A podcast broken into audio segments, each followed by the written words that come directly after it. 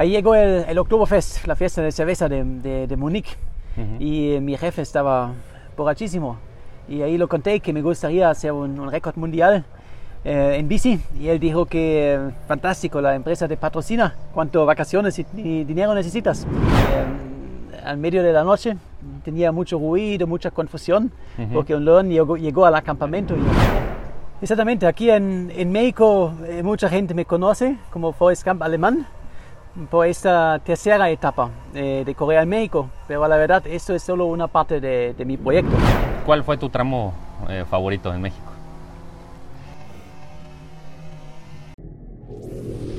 Rogue Heroes Podcast. ¿Qué tal? Bienvenidos a un episodio más del podcast Rogue Heroes. Mi nombre es Jorge Domínguez y cada semana entrevisto a una persona eh, que tenga que ver con temas de turismo, viajes y desarrollo personal.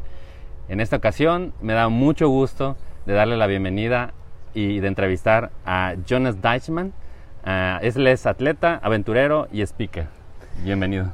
Muchas gracias y, y mucho gusto. Gracias por la invi- invitación. No, gracias a ti por aceptar. Y bueno, empecemos con eh, saber un poco de ti en Alemania cuando eh, vivías antes de dedicarte a esto, ¿cómo era tu vida? Eh, yo ya hice deporte y aventuras toda mi vida, ya desde niño, y hice una vuelta del mundo en, en bici eh, durante la universidad, pero nunca de récord, tranquilo, sin media, nada.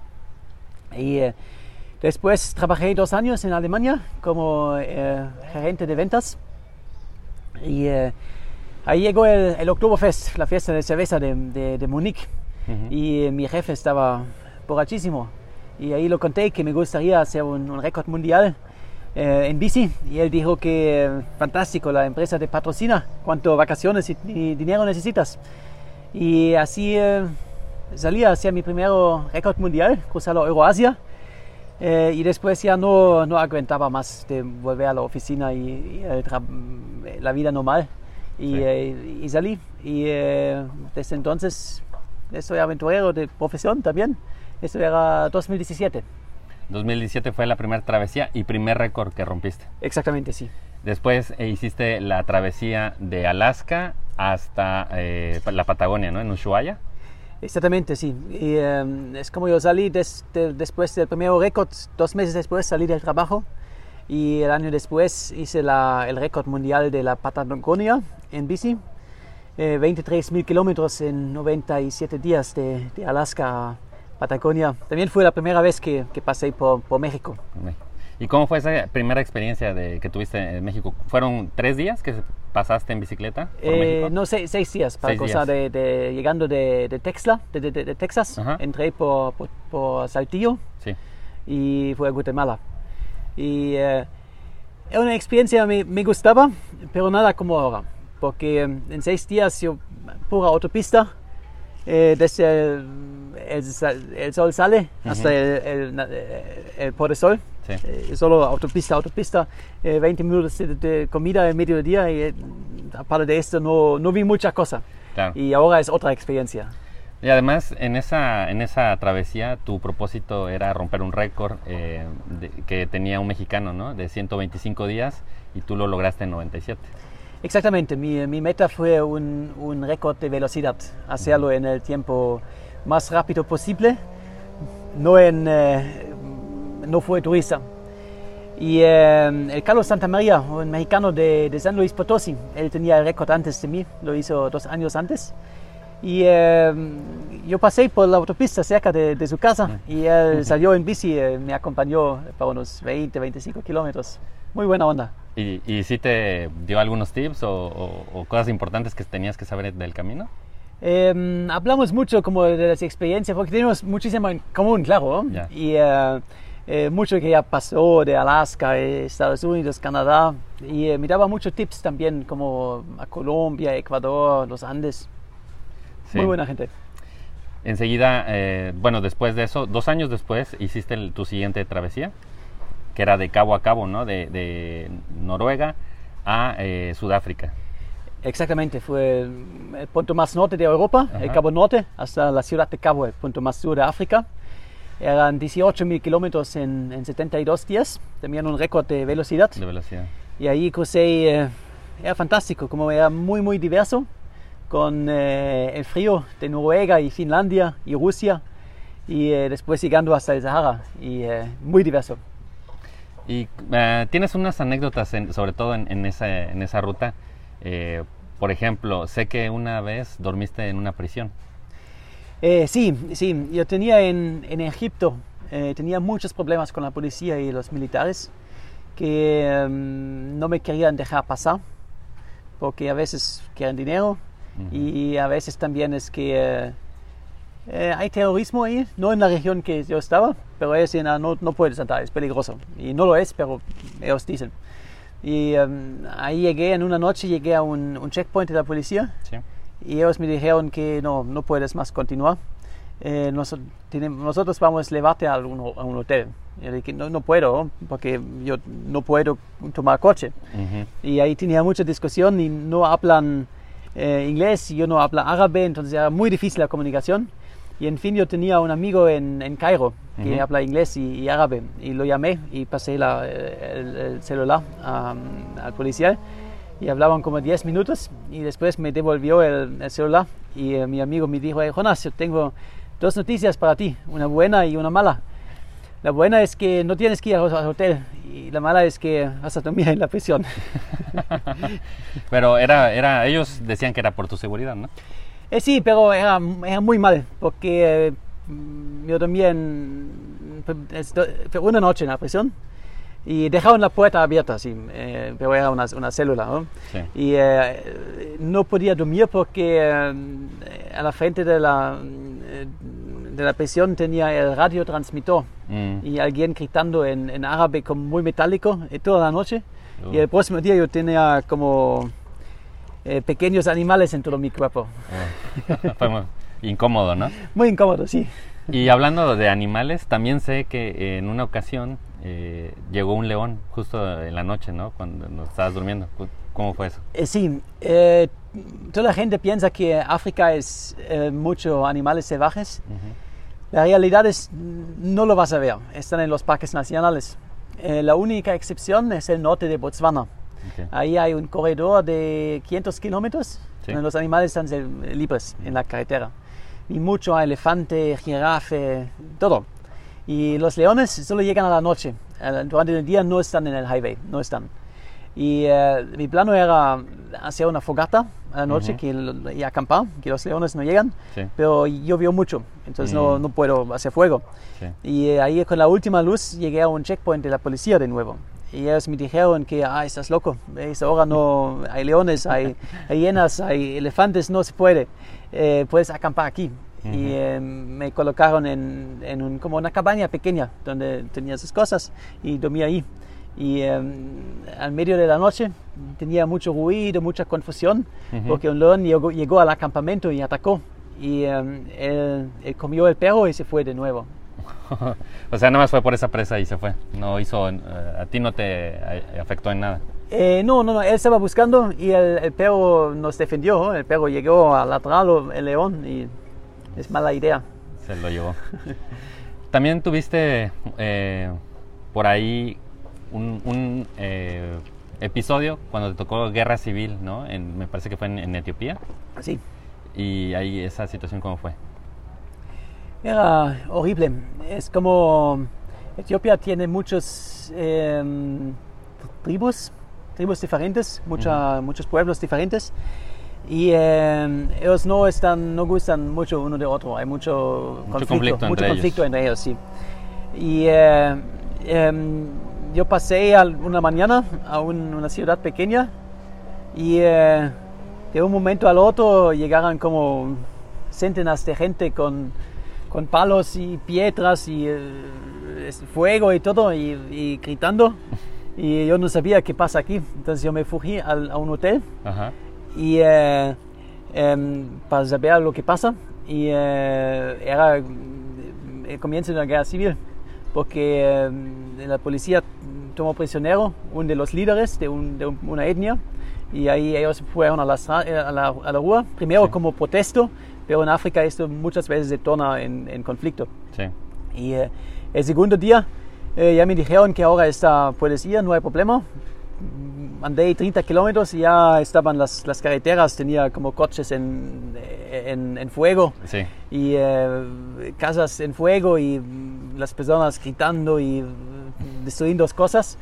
Y eh, mataron más que 100 pe- personas ese día, eh, de, otra de otra etnia. Fue como Sí. un, sí, matando las, las eh, otras etnias. Muy, muy horrible, horrible. Y nunca fue contra mí. Eh, ellos siempre dijeron que ah, tú eres blanco, tú no tienes nada que ver con esto. Pero es una situación que ya cualquier cosa puede ocurrir. Claro, sí, en cualquier momento puede pasar Sí, todo, sí. ¿no? Y después de esa, de esa travesía, bueno, hubieron otras, ¿no? Pero eh, la más reciente ahora, la que estás haciendo, eh, quizás no muchos saben que en realidad lo que tú estás haciendo es un triatlón por eh, alrededor del mundo, ¿no? Ya hiciste una etapa de bicicleta, ya hiciste la etapa de nado y ahorita la que acabas de hacer en México es la etapa eh, de correr, ¿no? Cuéntanos más o menos cuál, cuál era tu plan. Exactamente, aquí en, en México eh, mucha gente me conoce como Forrest Gump alemán por esta tercera etapa eh, de Corea en México, pero la verdad esto es solo una parte de, de mi proyecto.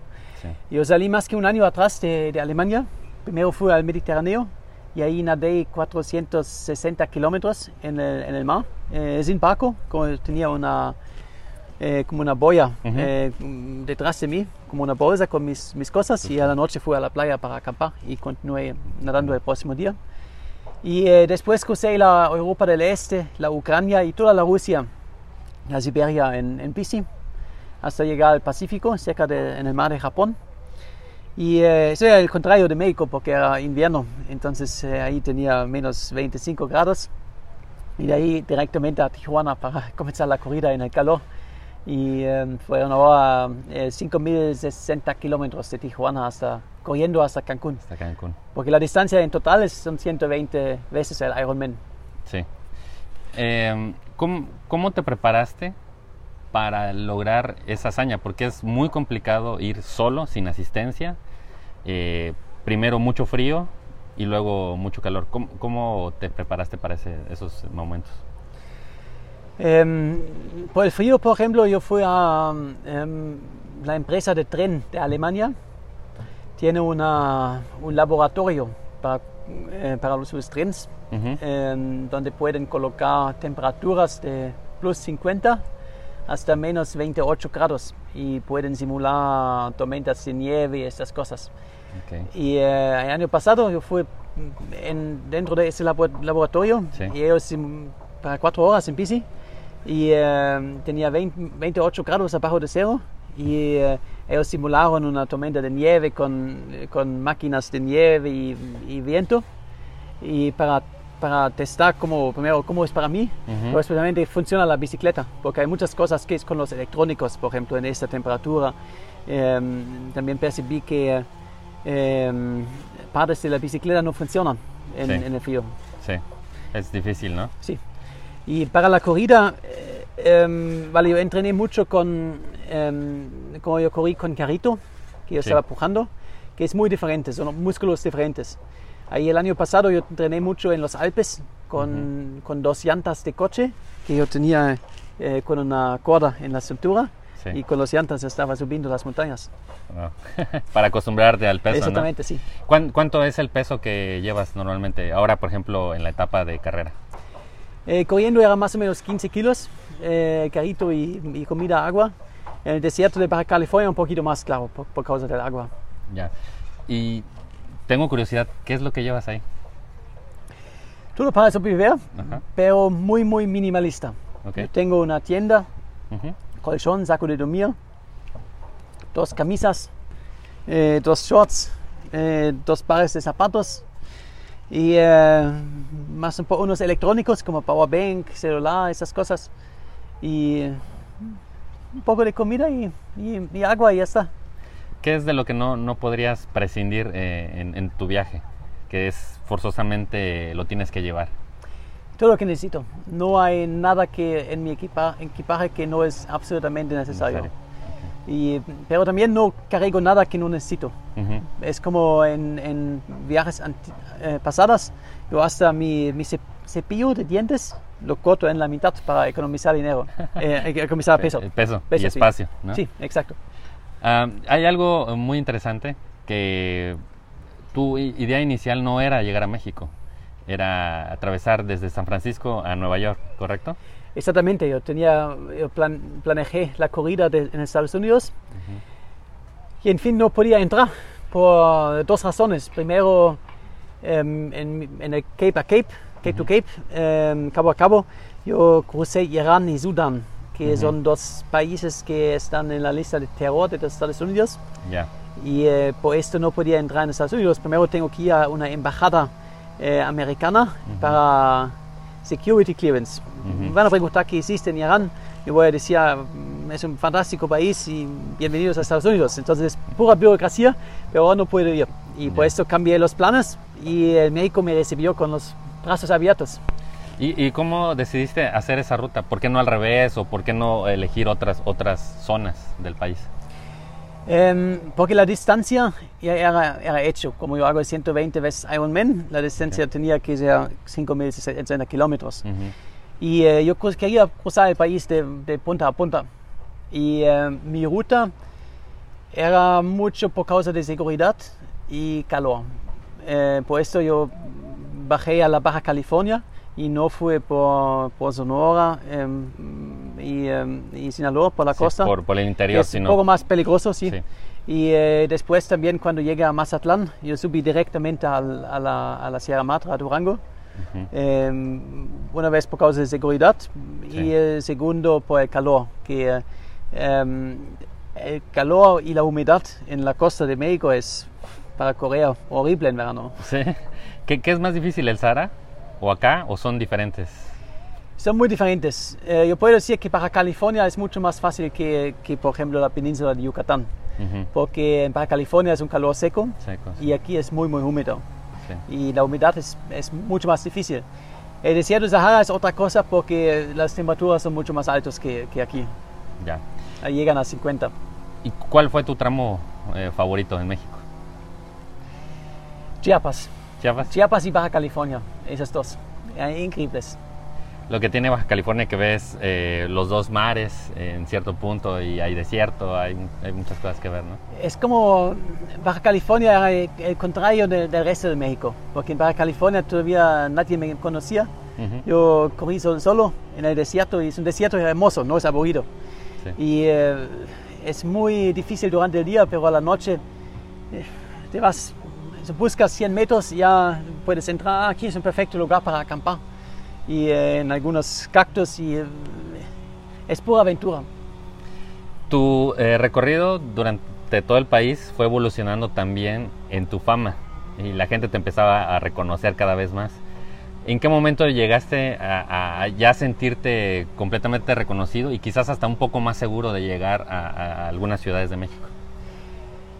Eh, En Baja California comenzó un poquito, pero eran, eran media eh, regional, eh, no era nacional. Sí. Esto comenzó cuando llegué a Durango, Ujú. eh, a la verdad por causa de una, de una pera, eh, una perita que, Ah, eh, que me siguió la, la coqueta. Me, siguió, me siguió para 130 kilómetros. Wow. Y, y, cuando llegué a Durango, ahí es, mm, hablé en la televisión que aquí hay, hay la coqueta, pero no la puedo llevar Sí. si alguien la quiere.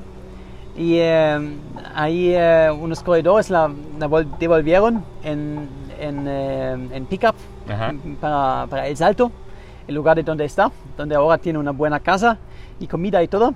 Y eh, eh, como el, el gobierno y los corredores de ahí la recibieron con una medalla y un recibimiento de heroína. Y esto salió en, en media nacional. Y eh, desde entonces eh, me, me colocaron, la, pienso que TV Azteca me colocó el nombre de, de Forrest Gump alemán. Y después ya en todos los pueblos, todas las ciudades, eh, tenía como muchos corredores. Eh, los, los presidentes del municipio nuevamente me recibieron y el, el Ministerio de Turismo. Y mi viaje era muy diferente después.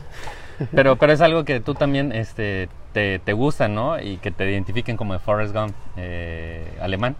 Eh, me encanta mucho la, la película y la persona y Sí. también tenía el gorro de Forrest Gump y la barba, entonces ya es algo bueno, me encanta. Sí, sí. Y eh, era una experiencia inolvidable, increíble, como eh, cuánta gente tenía y los, los recibimientos, las cosas que ocurrieron, pero también muy cansado, muy, muy cansado. Eh, también es como estoy feliz que no estoy famoso en todo el mundo. Sí, sí me imagino. Am, ¿cómo, ¿Cómo fue tu último trayecto sobre todo? Eh, sé que entrando a Mérida, este, quizás empezaste a resentir el cansancio y, y- y la- las condiciones del, del clima, ¿no? ¿Fue, ¿Fue duro ese último trayecto? Eh, fue más difícil em, desde Palenque a la verdad. Eh, Ok. Todo Campeche, Yucatán y Quintana Roo. Por dos razones. Primero, eh, el clima, que es muy, muy, eh, mucho calor y humedad. Y segundo, aquí es hermoso en la playa, en los cenotes, algunas ciudades, pero las carreteras no son. Sí. Es todo recto y plano y mm, abusto ahí, abusto allá. Y, Sí. y no pasa nada. Y esto para dos semanas corriendo y no hay ningún cambio, no hay subida, no hay bajada, no hay nada, es, para la cabeza es muy, muy difícil. Y justamente eso es una de las cosas que eh, es bien importante. Eh, sé que tú has dicho que el 95% de tu éxito reside en la mente. Sí. ¿Cómo entrenar la mente para eso? Hay varias formas eh, de entrenar la mente. El más importante es que tienes que hacer la cosa que, que es tu pasión, porque lo tienes que hacer con todo el corazón y acreditar que puedes. Eh, mucha gente, muchos corredores que corrían conmigo me dicen que me, ah, yo, yo espero que consigo 20 kilómetros. Si, si dices que yo espero que consigo 20 kilómetros, que dices es que ya tienes dudas. No, yo voy contigo, yo voy 20 kilómetros y punto, lo consigo, no hay duda. Y esto es algo que es que es súper, súper importante. La gente siempre piensa que no se consigue, que no se que puede, todo lo que puede está errado.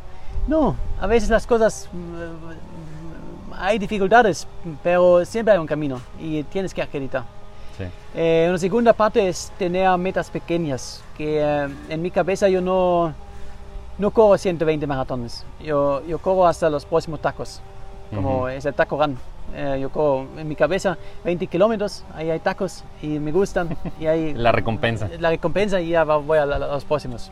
Y hablando de tacos, em, supongo que la alimentación, la dieta eh, es un factor importante en tu rendimiento. ¿Y cómo eh, hacerlo en un país como México, que a lo mejor no estás tan acostumbrado a la comida? Eh, ¿Cómo balancear eso? Vale, yo ya viajé mucho el mundo, entonces ya nunca tenía problemas con el estómago. Y eh, aquí un problema es que hay mucha comida frita, Ujú. que no es bueno para el deporte. Sí. Pero en, Y picante, ¿no? También. Eh, sí, pero eso puedes decir que, que no, no quieres, no hay problema. En general, la comida aquí es... em, en todos los restaurantes se consigue omelette para, el mañana, para la mañana, por ejemplo, que es el desayuno perfecto. Ujú. Y en mediodía unas enchiladas o, o tacos o algo así. y Ya, ya está bien, ya está bien. Y el, el mayor problema es en los snacks, porque yo necesito muchas, muchas calorías y eh, no puedo llevar chocolate, por ejemplo, por causa del calor. Ah, se, se derrite, ¿no? Sí. Ok. Y bueno, este, me gustaría eh, que nos, bueno, que dieras un consejo de las personas que les gustaría iniciar en esto. Eh, ¿cómo- ¿Cuál es un buen inicio? El más importante es que no hay el momento perfecto. Em, el mejor momento es siempre ahora. Como hay mucha, mucha gente que dice que "Ay, yo quiero hacer esto, es, es mi gran sueño. Pero me falta esto, me falta esto, y van a planear, van a planear y, y no hacen nada. Ujú. Eso es el típico, porque la vida, eh, la vida va para otros lados. Sí. Entonces, si, si, hace un, si se tiene un sueño, eh, se hace ahora. Eso es lo importante. La gran mayoría de los, de los proyectos em, va a fracasar antes de llegar, llegar al comienzo. Para mí siempre el, el más difícil en cada proyecto es llegar al, al comienzo. ¿Qué fue lo que más te gustó de México? Eh, la gente, que es increíble, es como muy amable, muy hospitable y siempre alegre. Es como eh, con los corredores, yo tenía música siempre. Y si mi, mi batería, mi, mi, mi acu acaba, eh, los mexicanos van a cantar. Y es, es así. Y fue una gran fiesta, increíble. ¿Agradeces que ese cambio se haya dado de ya no poder entrar a Estados Unidos y haberlo hecho en México, esta etapa? Eh, Fue para mí una, una gran suerte porque estoy seguro que es increíble como eh, que imposible que pudiera ser una, una experiencia mejor que aquí.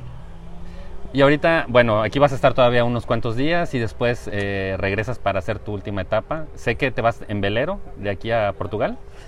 Eh, no, el No. plano era en velero, Ah. pero es em, época de huracán y hay la pandemia, por eso no, no hay velero. Eh, voy a tener que, que volar a Portugal y ahí me faltan 4.000 kilómetros en bici. Entonces voy de Portugal a Múnich en bici y ahí voy a terminar más o menos el, el fin de noviembre. Ahí termina Ok. la vuelta del mundo. ¿Cuál es el siguiente reto? Es un gran secreto. Eh, Yo ya sé que voy a hacer como próximo. Sí. Eh, Pero tenía- todavía no lo puedes decir. Tenía mucho tiempo para pensar corriendo aquí en México y va a ser algo que va a ser al mínimo tan difícil como, como este. Y eh, lo voy a publicar en más o menos un año. Ok. ¿Regresarías a México a hacer algún otro tipo de prueba? Eh, sí, eh, ya voy a volver en, en enero para vacaciones porque Ah, a mí bien. me encanta aquí. Ya tengo unos planes para, unos planos para eh, subir al Itza Ok. y eh, voy a Puebla primero, subir al Itza. Sí, sí. Y eh, después probablemente ir a Oaxaca y tal vez a Baja California, pero van a ser vacaciones puras. Y ahora hiciste muchos amigos, me imagino, ¿no? En el camino. Exactamente, sí, fue increíble aquí en México. Ya tengo varios amigos aquí y eh, por eso también voy a volver. Bueno, y para cerrar ya esta, esta conversación, eh, me gustaría preguntarte, si con una frase, eh, ¿cómo te gustaría que te recordara la gente? ¿Con qué frase?